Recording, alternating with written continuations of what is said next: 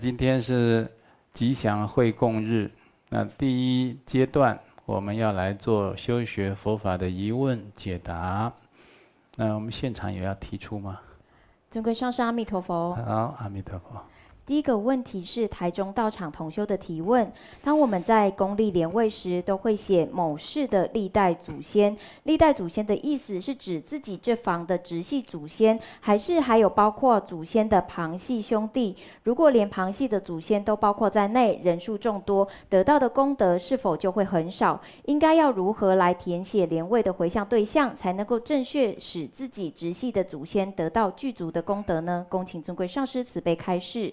嗯，就写这个历代的先王祖先哦，有我们的先祖啊，就是我们的祖辈的啊、这个比如说这个曾祖父啊啊祖父这些长辈，那也有比我们年轻的晚辈啊，哦，就称为先王，比我们先走的，好、先舍报。哦，这个所以，这就是一般写历代的哦，就是阳世，就阳世就活在这个阳世间的人，阳世，比如说姓刘啊，阳世，刘姓的历代先王祖先，哦，这就都都有包括在其里面的。那一般有的写的更更讲究的，写这个。杨氏啦，刘姓的历代啦，或九玄七祖啊，或者是列祖列宗，或者是历代的，啊，这个先王，或者是祖考批，就是就是长辈的男的长辈，女的长辈，啊，男的长辈叫考，对不对？女的长辈你讲批啊。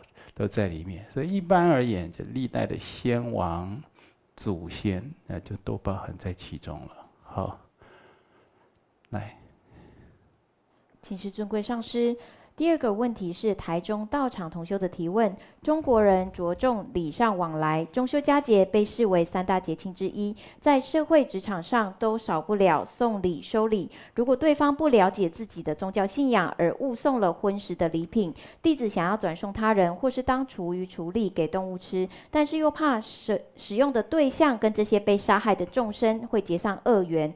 是不是直接将礼品丢弃，让这段姻缘就此结束呢？礼品应该要如何处置比较适当？恭请尊贵上师慈悲开示。哦，丢弃呢，就是多浪费呀，对不对？我们这个问题啊，就是受了这个在家菩萨戒的人，受了菩萨戒的这个同修行者都有这个问题。那比如说菩萨戒的人，他不能去酿酒。啊，不能去打酒或不送酒给别人喝，也就己所不欲，勿施于人。也自己不犯酒戒啊，也不要弄酒给别人喝了。好，以这个为例。而现在有人送我们礼物了，里面有荤食，对不对？那你如果这个动机啊，你就说嗯，那吃了这个荤食，岂不是坏了我清净的戒律，对不对？啊，所以啊，我就是。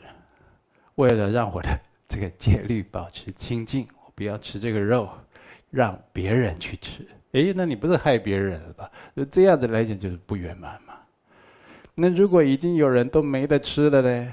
他不要讲戒律，也不要讲佛法，他根本没有修学佛法，他就是没得吃的，这日子过不下去了。那时候是无论荤素。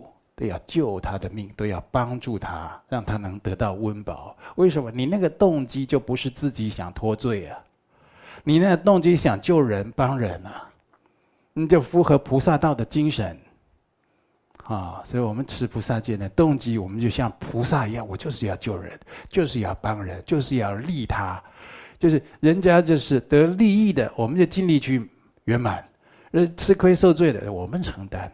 这样子，那个合乎这样的，就是和这个菩萨道的精神了。所以有的时候，在我们在读这个大圣的典籍的时候，大圣的经论的时候，啊，都看到大圣菩萨，有的时候都是牺牲自己，牺牲自己啊，哦，啊，自己也有当屠夫的，也有住在妓院的，也有住在酒馆娼寮的，对不对？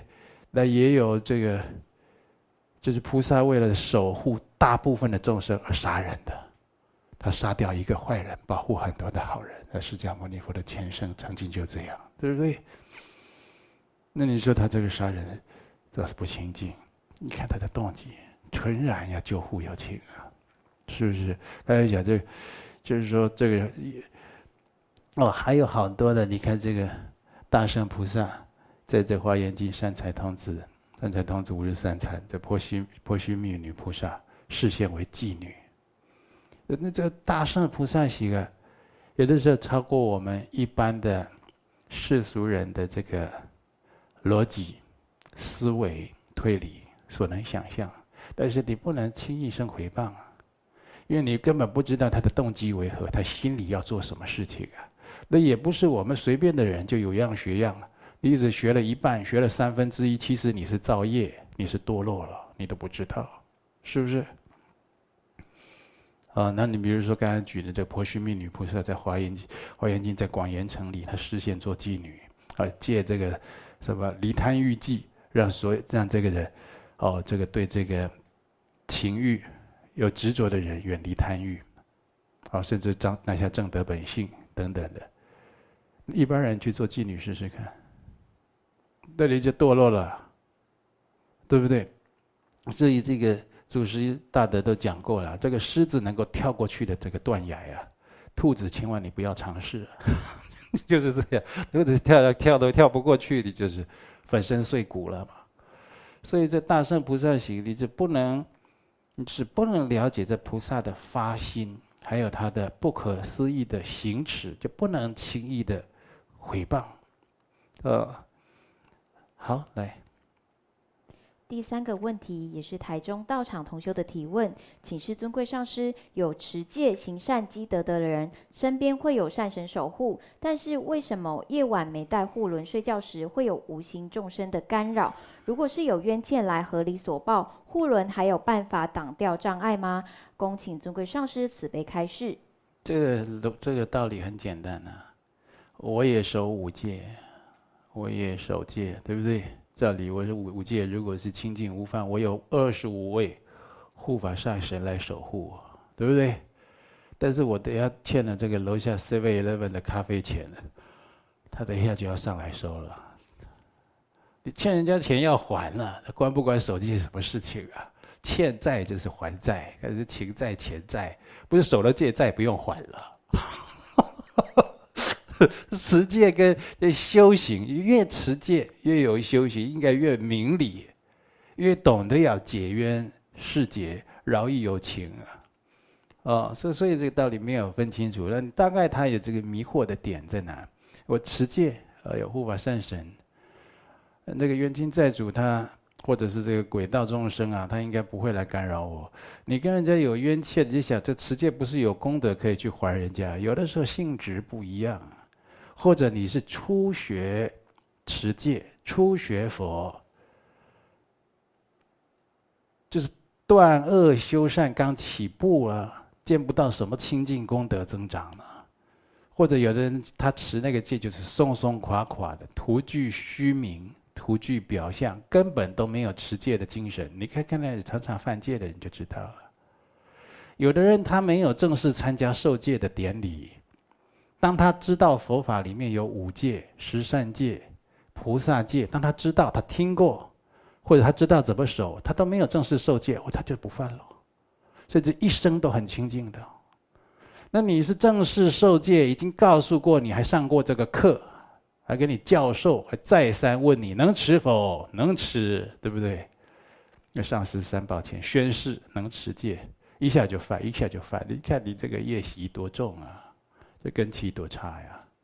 犯了以后还常常起起起邪见呢。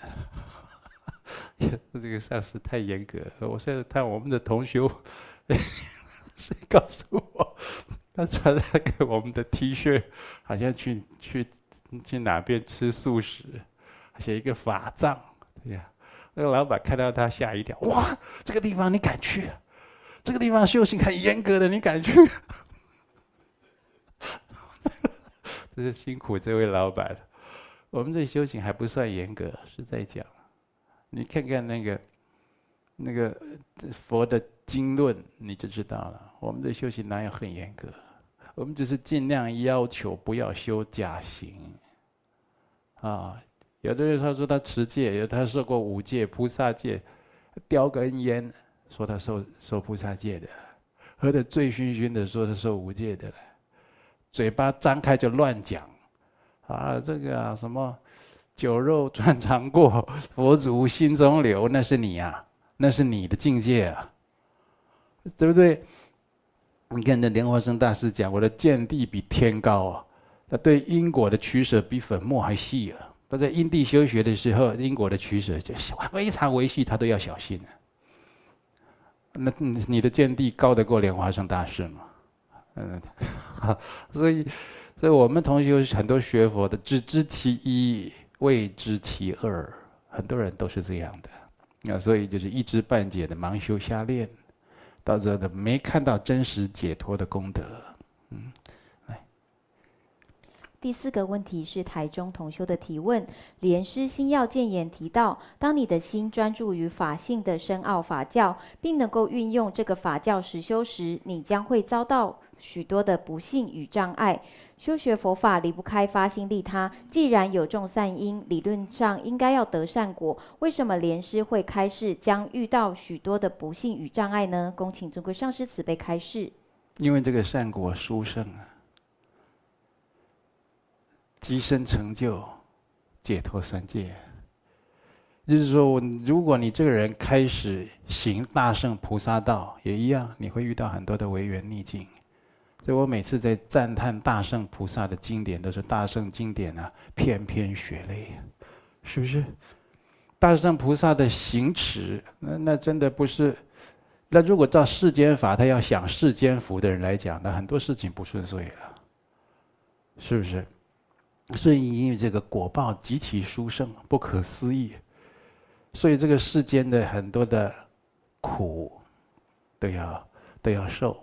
很多的亏都要吃，很多的违缘逆境啊，就必须概括承受，甚至甘之如饴，甚至要有那种代代受众生苦的情操发心，然后把一切的利乐回向有情。但所以这个就是心要建言，啊，或者是空行法教这一类的书生，那极深成就的法教。那是三世诸佛的金刚印化身，莲花生大师的教言了。那这给你仔仔细细的教言，那果报是如此的，极深成佛啊，如此如此的殊胜啊。那当然不是这个，好拿着一杯柳橙汁，还加冰块，在冷气房看一看佛学讲座，这么轻松就成就了。好，他有很多的你这个实修实证的行持。然后我最近也传很多的。哦，这些有关于这些莲花生大师的教言给大家哦，说要要行持啊，行持要成就佛道的人呐、而回避啊，承受世间痛苦的，那他就是一个假的修行人呐。啊，诸如此类的教理一样的，我们不要讲这么殊胜的境界。一个人开始要学做菩萨，啊，或者就是开始守菩萨戒。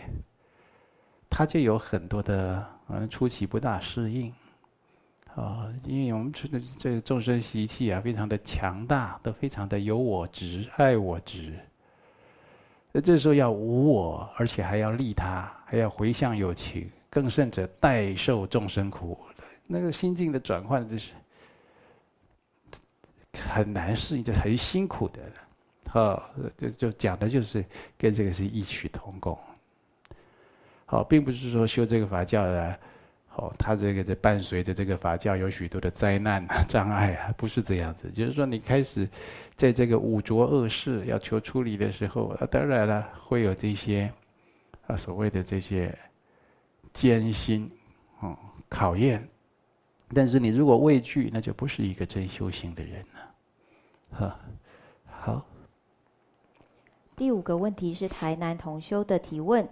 念诵《地藏经》与《药师经》，经文皆有记载，求财富得财富，求官位得官位。如果在佛堂上供时祈求财富或官位，应该保持什么样的心态来祈求才是如法的求愿呢？恭请尊贵上师慈悲开示。你这最后一句话，我怎么样？如果在佛堂上供时祈求财富或是官位，应该要保持什么样的心态来祈求才是如法的求愿？在佛堂啊，那随自己的求愿呢、啊？如果是在佛堂是代表大众献供，我们在道场这个供品啊、鲜花素果啊，这是十方善信捐一献的。大家是无论是轮值或者是专任的执事，要来无论僧俗要来献供，都要想我是替这一些法有善心大德这些捐助者，要来供养传承上师常住三宝三根本圣众。不是自己的，所以你是这个角色的时候，那当然求愿就是要祈就祈祈求这种大众的愿。所谓大众的愿是什么？就希望大家善根增长啊，啊夜消福慧生，啊一心一意的进进不退的可以学佛修行。哦，就当生啊，能够成就佛道，或者往生西方极乐世界，啊，或者是替这个这些同修善信檀越功德主祈求他们的家道平安。哦，这个就是那个疾病的赶快痊愈，啊，经济不好的赶快富足，好，等等的这一些的世俗的这些愿望。还有这个出世的愿望，啊，都都可以。那如果是个人，那看你个人的愿望为何了。啊，就是刚才讲求官位得官位，求财财富啊，啊，就得到财富，那也很好啊。修行的人，他的因缘很多，有的人是身在宫门好修行啊，有的有的人身在宫门怎么好修行？身在宫门他不贪污。借由他的公职，大护佛教，广泛的弘法利生，那那在在宫门就好修行了嘛，对不对？有的人在宫在宫门呢，既贪污，啊，然后有自己的这个该做的责任也不做好，好像这戕害百姓一样。甚至呢我们这个佛教啦，啊，或这个善道清流啊，要在社会去推动啊，他还给你垄断呢。还给你阻挡了呢？为什么？他有利益就好啊！哦，你们这个佛教啦、善道啊，如果推推得太广，可能阻挡我某一个事业，对不对？我就给你垄断，啊，审核不给你通过。那这个在宫门就造业了，是不是？那有的人他在宫门是好修行的，啊，那所以这求官位得官位，那是会如愿以偿啊！这个。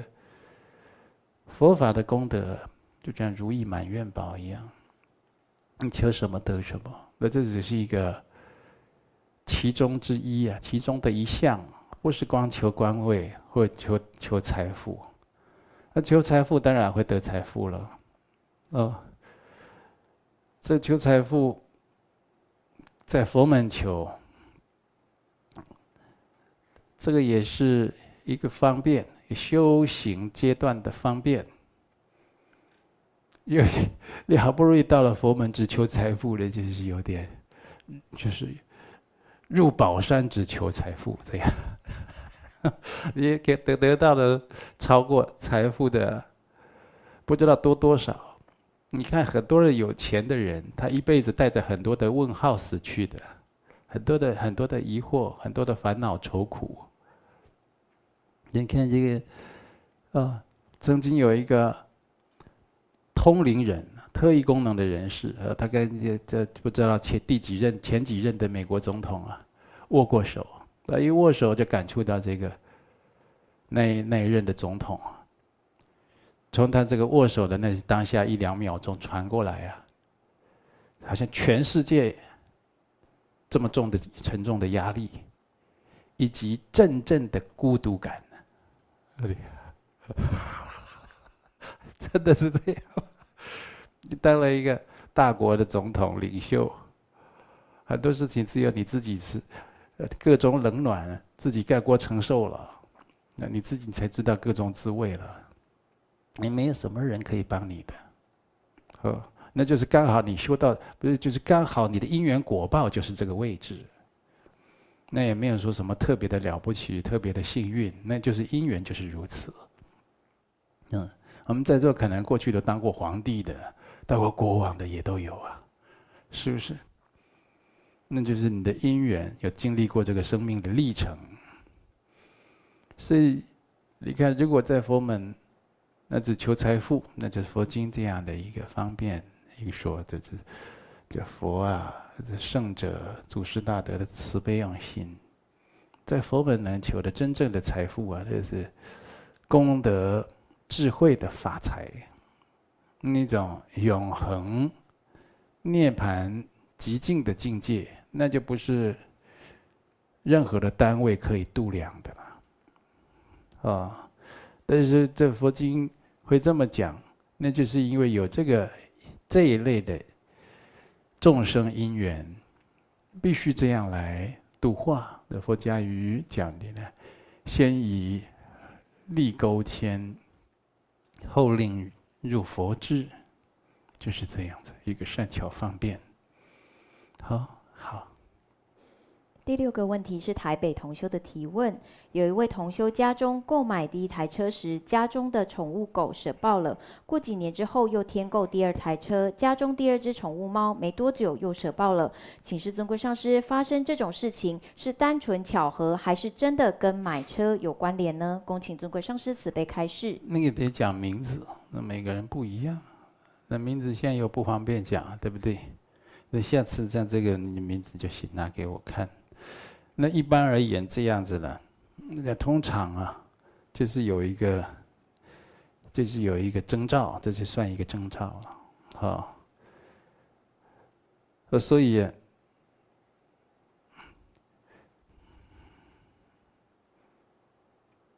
这个就是，就是就以就以这位来讲啊，哈，他就是这个家里了。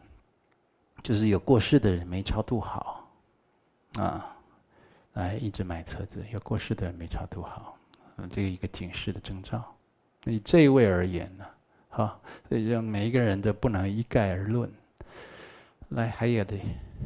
第七个问题是台北同修的提问：如果发生被人倒钱、投资被骗钱、做生意被积欠大笔的债务，或者是借人钱都拿不回来等等诸如此类的财务方面的灾祸劫，今生遭遇多次，好像总是遇人不淑，让自己的资财都留不住。请示尊贵上师，这是过去生常犯偷盗的因果吗？如果专案求忏悔消业，是否就能够要回损失的金钱呢？恭请尊贵上师慈悲开示。